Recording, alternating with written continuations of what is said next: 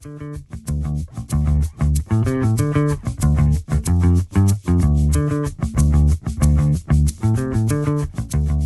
家好，我是马克解读金融科技的 Mark。今天是 Podcast 的第一集，想跟大家聊聊台湾金融监理沙案申请案目前的现况，以及由于我本身也是沙盒申请的公司的一员之一，所以想跟大家聊聊目前沙盒我申请的一些经验以及想法。那什么是金融监理沙盒呢？金融监理沙盒就是一个可以让你测试你金融创新的地方。如果你今天所要从事的业务呢，有可能会违反现今的金融法规，那你就可以透过进入申请进入沙盒的这个模式来测试你自己的业务。当然，这里还是要写相当多的一个申请书，经过呃金融创新中心的一个审理之后，才有可能会实现的。目前台湾总共有几个案例呢？目前总共有受理了十二个正式审核的案例，其中呢七个已经经通过正式进入沙盒里面，有两例被驳回，剩下有三例呢还在审理当中。那现在我们就来看看目前七例申请进入沙盒的案例呢，到底都是在从事些什么样的业务？首先第一个案例就是由凯基银行跟中华电信合作的一个线上信用信贷申请的一个呃案子。那他首创，他只要用中华电信的这个电信行动身份证认证，你在线上呢，虽然你没有跟凯基银行有开户或是一些相关的往来，你也透过这些电信业者来帮你做一些身份认证的机制，你就可以透过他帮你把资料交给银行来进行一个信贷申请，所以呢，它的速度就会相对的快很多。再来，电信业者他可以提供，比如说你有没有正常在缴话费这样的行为，来确认你到底是不是一个信用良好的人，这也是一个蛮有。趣的一个点来进行这样申请的动作。那目前这个申请案呢，已经成功的实现出沙盒了。那它出沙盒机制也相对比较好做调整，因为它只要是由银行工会那边调整它自律规范之后，就可以让其他银行也来提供，透过电信业者提供这样资料、身份认证的机制，来快速的一个提供信贷的合可一个这样机制。所以呢，其实算是蛮顺利出沙盒的一个状态。第二例以及第三例呢，都同属于外籍移工跨境小汇款的一个案子，是由台湾的统政以及香港港商的易安联来提供这种线上 App 申请汇款的这样服务，主打都是快速、方便以及便宜的一种汇款模式，让在台湾工作的这些移工能够快速的汇款回去给他的母国家人。呃，台湾统政这一块呢，它是属于它之前就已经在经营一些移工他们本身行动预付卡一个这样子的呃购买的业务啊，以及外劳中介的这样子业务，所以其实他们对移工这个市场算是相当非常了解。那易安联的话，本身在香港也是在做移工这样业务，而且它呢目前支援国家支援到十二个国家。了，所以他来台湾从事这样业务，其实并不是相当，并不是非常意外。那这两件呢，现在在四月底的时候也差呃正式的上线了。未来出沙的模式呢，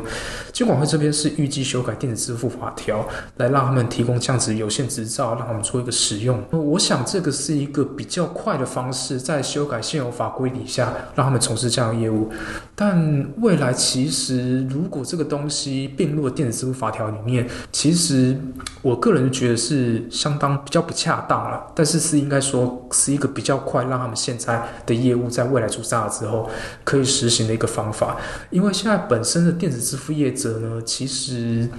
要占据或者是目前还在努力在电子支付。支付相关的产业链上，但要做跨境，那必须要分散更多的资源，所以他们本身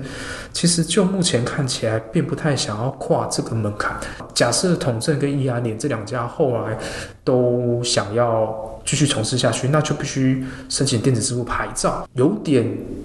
这张牌照就有点太大张了，所以还是要看后来到底这样加一折的动向的状况是怎样，我们或许可以比较明了台湾在汇款产业这一块到底会有怎么样的走向。第四件案例呢，是由台北的富邦银行跟藏银网申请呢，可以不经过财经公司来进行跨行转账啊、支付等等等这样的服务。那呢，它本身还携手台新银行来做一个两家银行将互转的一个这样子的一个服务。这个东西呢，其实比较看起来就比较像是他们想要不再经过财经公司来做跨行转账这样服务。大家不知道，就是目前一般啊，台湾所有的银行，包括邮局啊、农业也好，如果你要做跨行转账，那你呢也必须要经过财财经公司来做个这样协助你做个中心化的一个资讯的处理，然后确保这样到底是哪家银行负责，哪家银行要接受等等。想要透过区块链的技术，不再透过财经公司来做这件事情，我们是可以理解的。如果以跨行这个角度来讲的话呢，到底这样子其实速度跟效率上，其实。而且我会说，现在财经其实做不错。那区块链这件是呢，是否可以在效率、移速上帮助上，这个其实是有很大 question mark。但我想，它其实最大意义是帮助这些银行业者呢，不用再提供透过一个集中化的业者来做处理。因为我后来是以区块链技术，所有的银行都在这个区块链上变成一个互相帮忙处理资料，然后大家可以共享这些资料，然后共同来维护。那成本或是什么，或许可以更。降更低，这个东西是他们未来想要在扩张的，就是到跨国会馆的这样子的结算和清算这样机制的话，我想也是会非常有注意。这个的话，我觉得在后续的话，其实它的呃潜力跟爆发力是相当大的。尤其我是蛮看好，就是未来如果银行之间他们是。可以建立成这样联盟，是不是可以提供民众一个更好的服务？当然，就还有一点就是，我蛮蛮担心的，就是你有没有办法做到是所有的银行都进去？因为其实建构这样子的技术其实有一定的门槛，是不是每家银行都有能力？谁来做标准化、规格定制等等？这个都可能会需要一点时间来做建构。那第五个案例是由国泰人寿与易有网他们实验这样子一个。一整套是那个网络投保旅行险的一个这样服务。那在过去呢，我们在呃这样子的旅游网站买完套装行程之后，如果你想要买旅游险的话，你必须再跳到国泰银行或是这样子的公司呢，呃，直接再去重复做一个填写的一个样式模式哦，那就会相当花时间。然后现在一套式的模式就是说，你比如说你在游网购买完之后呢，直接会带入你的这样子相关的会员资料，这些会员资料会透过国泰人寿提供给游网这样子的 API。去做个计算，包括你旅游天数啦、地点啊等等，算出投保应该有金额做这样的消费。所以呢，我觉得这个是算是属于一个，就是一般的业者呢，呃，去跟金融业者这样做结合，做 API 借接资讯的传递等等，属于 OPI 接的一个。环节之一，那这也是未来我觉得是一个相当受欢迎的模式，因为在过去在法规不允许的状况底下，它是不允许这样资料借接的。透过这样的尝试呢，相信未来会有更多更多不同的业者直接跟金融机构借机去提供这样子的服务。第六例呢，就是好好投资一个基金交换平台。这个案例呢，是与与远东银行来做一个这样的合作。我们过去啊，比如说基金要做一个转换好了，那你必须是一个同一家基金公司里面的基金才能做这样的转换。那但是他们经过这样基金交换平台之后呢，你就可以在里面去交换到不同。呃，基金公司里面的基金，经过这样平台之后，你可以寻找一个你跟你有反向需求的人，做个基金的交换，所以呢，就会比较快速一点。那么还提出一个蛮有趣的做法，就是说，他们现在就收一个固定的手续费，缴这固定手续费之后呢，你本身在申购啦、赎回在交换上就没有相对应的限制，你只要固定缴这手续费之后呢，其他费用你都不用再缴。那在一开始的时候呢，他们先锁定比较热门的二十档基金，然后呢，你必须是当然必须注册了远东跟好投资这样子的一个会员制，你才提供这样的服务。我想这是一个我目前看到一个就是整个是蛮有趣的一个这样交换行为，但是这一个在实际上在交换煤核的业务上的时候，我想它还是会有一定的煤核比例成不成功的问题。如果说虽然在一开始锁定二十档基金之后，但是未来开放的时候，在煤核效教育上能不能有这样的提升，其实还很待市场这样考验呢。但我很欣赏这样子呃这样子交换平台机制，它可以友善的、有效率的去改善目前转换的费用啊。等等的问题，终于讲到最后一个案例。最后一个案例是由群益金鼎证券与群益投信合作的一个基金与证券下单账户资金的一个互动机制。所以他们本身他们提供的是一个听一加零的合约机制来解决问题。那比如说，好，你今天可能赎回一个境外的一个基金的款项之后，你可能要等四天到七天的时间，款项才会真正回到你基金投资那个账户。假设他们的这个机制是说，它可以在 T 加零天的时候，依照参考前一天的一个净值，当天就可以让你款项回来，所以你就可以快速的再去买其他证券啊，或是买其他基金，这样快速的方式。说前今天可能有一个什么消息啦，比如说，那你可能要赎回，或者是想要把你原本基金赎回，再去做另外一项投资，就这样子的，你的款项跟资金的效率就会比其他家还要快上很多。所以呢，我觉得这个对于相对投资人来讲，这是一个非常好的一个工具，能够快速的去转换你手上的资产等等。那当然，本身权益公司的话，本身要呃负担一个风险，就是说，因为他们参考是前一天的风险，前一天的净值，那今天的净值可能已经改变了，那中间的这个价差到底要怎么处理？我想要等他们大概后续大概宣布大概这个地方到底怎么做共管，才可以比较知道到底怎么做的。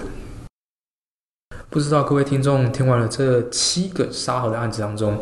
大家有没有什么其他的想法呢？以我看到目前七个通过沙盒的案例，嗯，我个人。我个人会觉得啊，就是其实这七家业者呢，不管是合作业者也好，都是相对资源相对比较多的。在当中，除了好好投资位啊，好好投算是比较真的是比较呃新创的业者。那其他家业者都是资源相对比较多的，不管是一共那两家也好，或者是其他更不用讲，都是金融业者、寿险业者来做这样的服务的提供者。所以其实沙盒说实在话，真的要进去，你本身的资源真的要够多。那呃，其实我本身在呃我们。呃，我们公司也申请一个案子进入沙盒里面，我们发现其实他对沙盒申请案子，其实它严谨度是非常高的。他希望你做很多，包括治安保护啦，一些 KYC 的认证啊，或是一些相对的措施，安控、安检等等，你都必须要能够符合，甚至是接近银行的规格等等那种严谨程度，金融机构严谨程度，你才有办法进去沙盒做实行。那呃，我会说啦，这样子代表说，其实你进沙盒的案子，其实都具备了某一个程度的严谨度，所以它，我觉得它不太像是一个创新实验的地方，它比较偏向于就是呃，让你原本实体乱的一个案子，那直接就是原本在别的国家或什么的状态底下不能实行，那台湾可能可以做实行，就会演变到相对都是比较成熟的东西，所以对于创新金融创新环境的改。善到底有没有帮助？这点我觉得未来还可以继续观察的，因为相对的申请业者，他的束缚还是比较多的，就是你必须还是维持在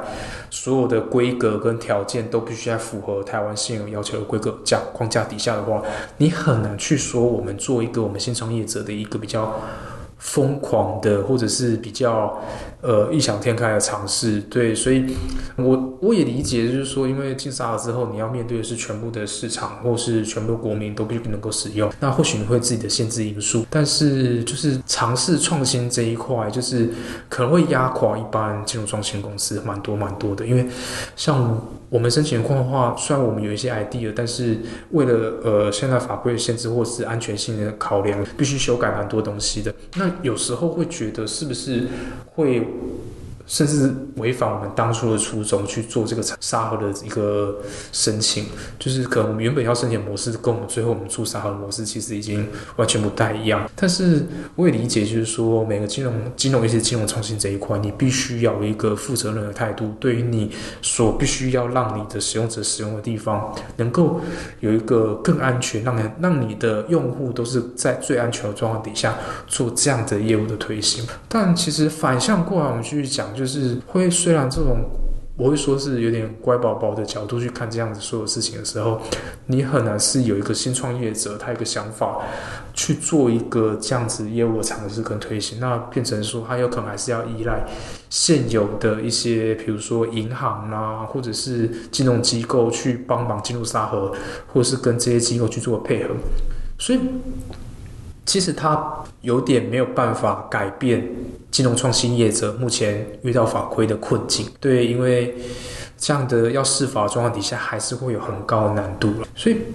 呃，以我个人的角度来看，就是说，呃，如果你的东西是够创新。或者是有点 idea，你未必先不用考虑，就是说在台湾的沙盒做一个申请，因为相对来讲，搞不好在国外司法性，或是相对其他国家，你可以先做一个尝试进入一个动作，或者是尝试着去跟台湾的银行，或者是其他国家的金融机构等等去先做一个借接来提供服务。因为台湾沙盒来讲，就是说未必可以达到你想要期待的那个效果。当然，呃，我想这也是因为台湾这次沙盒还才才盖前这一两年的一个事。是申请的呃过程当中，我相信未来甚至可能会有不一样的沙盒的模式的呈现，比如说呃可能有分级制度啦，或者是等等其他东西，可以让这些新创业者更快速的在真实的市场里面去尝试他们金融服务等等行为。这是我们呃现在的金融创业者在未来的道路上比较期待的一个发展方向。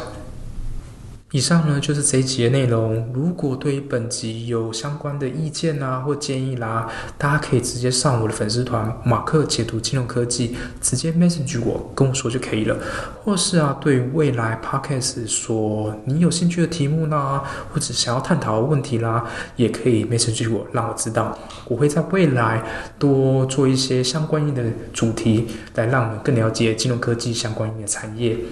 那今天的节目就到这里了，谢谢大家。